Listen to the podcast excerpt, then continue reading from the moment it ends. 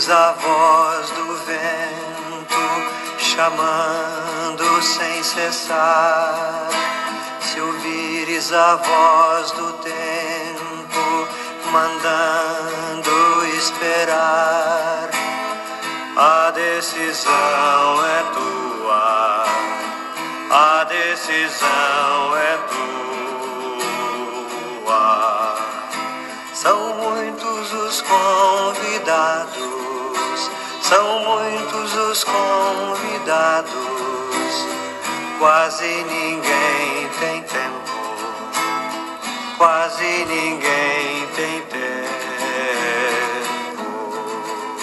Se ouvires a voz de Deus chamando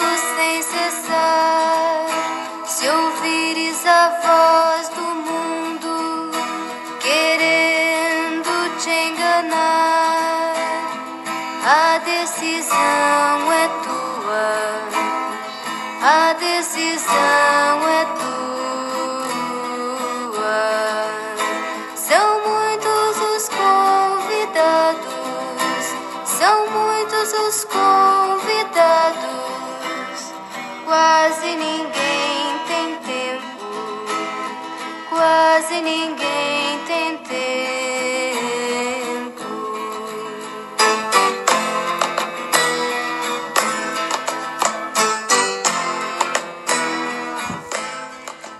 Bom dia, meu irmão, minha irmã. Nesse dia 26 de janeiro de 2021, nesse dia de hoje, nós vamos ouvir o Evangelho de São Lucas. Hoje é São Timóteo, né? Celebramos também. E depois vamos falar um pouquinho sobre ele. O Evangelho de São Lucas. Naquele tempo, o Senhor escolheu outros 72 discípulos e os enviou dois a dois na sua frente a toda a cidade e lugar aonde ele próprio devia ir. Dizia-lhes: A messe é grande, mas os trabalhadores são poucos. Por isso, pedi ao dono da messe que mande trabalhadores para a colheita. Eis que vos envio como cordeiro para o meio de lobos. Não leveis bolsa, nem sacola, nem sandálias, e não cumprimenteis ninguém pelo caminho. Em qualquer casa em que entrardes, dizei primeiro: A paz esteja nesta casa. Se ali morar um amigo da paz, a vossa paz repousará sobre ele, senão ela voltará para vós. Permanecei naquela mesma casa, comei e bebei do que tiverem, porque o trabalhador merece o seu salário. Não passeis de casa em casa.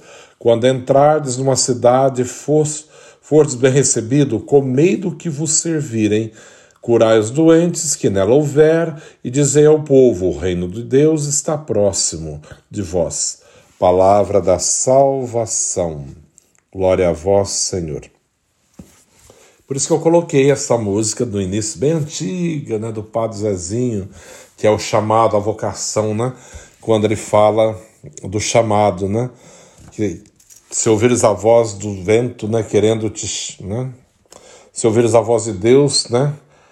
A decisão é tua, né? São muitos os convidados, mas quase ninguém tem tempo. Principalmente no mundo moderno que vivemos, num mundo tão cheio de coisas, ocupado, as pessoas sempre têm uma desculpa, né, para servir a Deus. Sempre. Não é só no sacerdócio, na vida religiosa, mas de qualquer maneira, para vir para a igreja, para para ajudar a fazer alguma coisa, servir a comunidade, sempre tem uma desculpa, sempre tem um porquê, né? Sempre protelando, deixando para depois aquilo que se pode fazer agora. Lembrando que o chamado quem faz é Deus. E hoje no Evangelho, Jesus fala, mostrando, né? Envia 72 discípulos e para lugares que ele não podia ir, né? Para anunciar a boa nova. E, e manda dizer: olha, o reino de Deus está próximo, né? São muitos, né? A messe é grande, mas são poucos os que, que querem trabalhar na messe. São poucos os operários. Pedi ao dono da messe que mande operários para a sua messe, né? Porque está na época da colheita e não tem quem trabalha, né? Muito, então, muito trigo de Deus se perde por falta de mão de obra.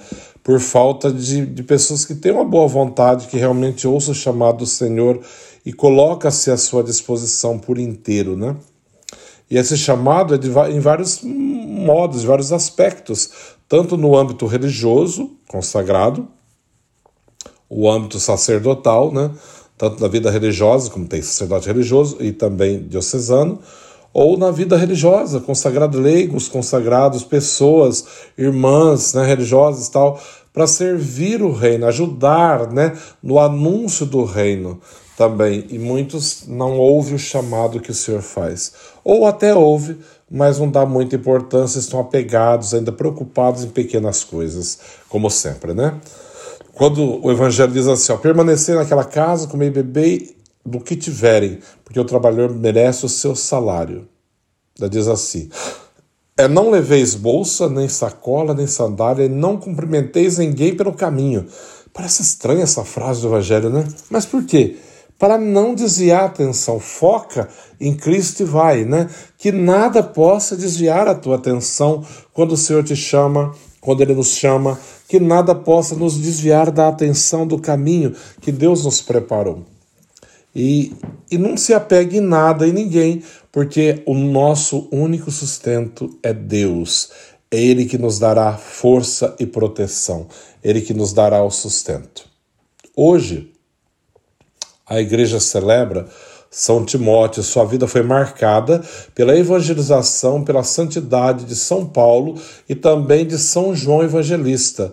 A respeito dele, certa vez São Paulo escreveu em uma das suas cartas a Timóteo, filho caríssimo, graça, misericórdia, paz da parte de Deus Pai e de Jesus Cristo, nosso Senhor. Está na segunda carta de Timóteo, né?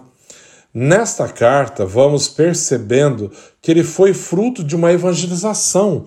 Timóteo foi uma assim, né, fruto da evangelização de Paulo e João, que atingiu não somente a ele, mas toda a sua família, porque vai citar a sua avó Lloyd, né, a sua mãe Eunice, né, todos e vários ali tendo também experimentado a graça de Deus anunciada pelo profeta, pelo apóstolo Paulo, por, pelo evangelista João, né? Anunciado. E Timóteo é alguém que é tocado, é chamado. Por isso São Paulo foi marcado pelo testemunho de São Timóteo, que se deixou influenciar também por São Paulo. Tornou-se mais tarde, além de um apóstolo, um companheiro de São Paulo em muitas viagens primeiro bispo, vai tornar-se primeiro bispo de Éfeso. Foi neste contexto que ele conheceu e foi discípulo de, de nosso Senhor, seguindo as pegadas do evangelista João, né? Lembra que João foi para Éfeso, Nossa Senhora viveu em Éfeso, né?